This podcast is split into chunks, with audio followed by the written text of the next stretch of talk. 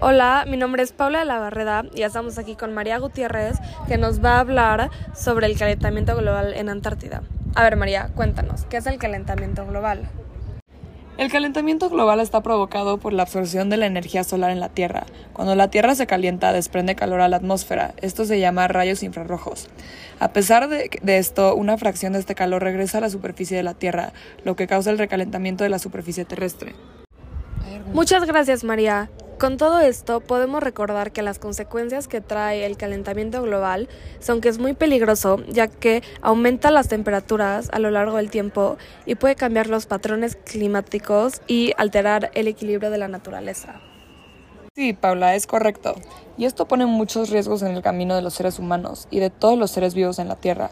Un gran ejemplo de cómo esto puede afectar a nuestro planeta es Antártida. La Antártida es el lugar que más está sufriendo por el calentamiento global. El nivel de CO2 está aumentando de forma muy rápida y genera un aumento en la temperatura en el planeta, causando que se derritan los glaciares. La temperatura promedio de la superficie del planeta ha subido aproximadamente 1.1 grados Celsius desde el final del siglo XIX. Este cambio es consecuencia del aumento de emisiones de gases a la atmósfera hecha por los humanos. Deberíamos estar muy preocupados sobre este cambio en el ambiente. La mayor parte del calentamiento global ocurrió en los últimos 35 años, con 16 de los 17 años más cálidos registrados desde el 2001. Este cambio ha ocurrido muy rápido y si no hacemos un cambio va a seguir empeorando.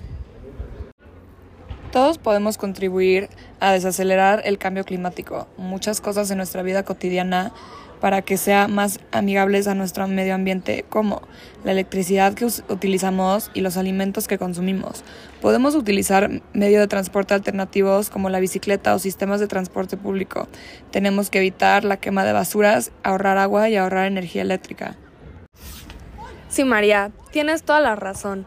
Es muy importante cuidar al medio ambiente y tener cuidado con lo que hacemos en nuestro día a día porque muchas cosas de las que ni siquiera pensamos están contaminando nuestro planeta y están dañando nuestro medio ambiente.